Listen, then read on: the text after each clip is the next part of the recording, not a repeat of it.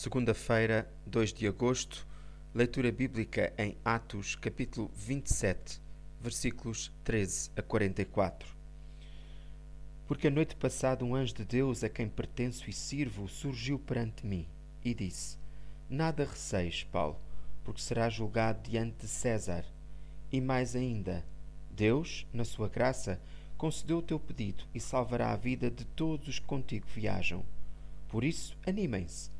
Creio em Deus. Estou certo de que será tal como ele disse. Vocês deviam ter dado atenção ao que eu disse. Versículo 21. Quantas vezes ouvimos expressões assim a nosso respeito? Aqui Paulo refere-se ao seu aviso que foi ignorado. Versículos 10 a 11. Mas, no meio de grande aflição, Paulo, um dos presos, torna-se o chefe da situação e, no fim, nenhuma vida se perdeu.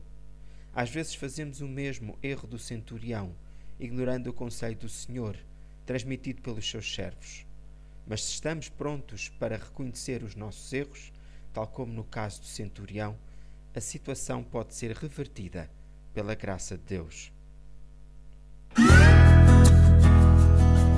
O profissional Pão do Céu é apresentado pela União Bíblica de Portugal.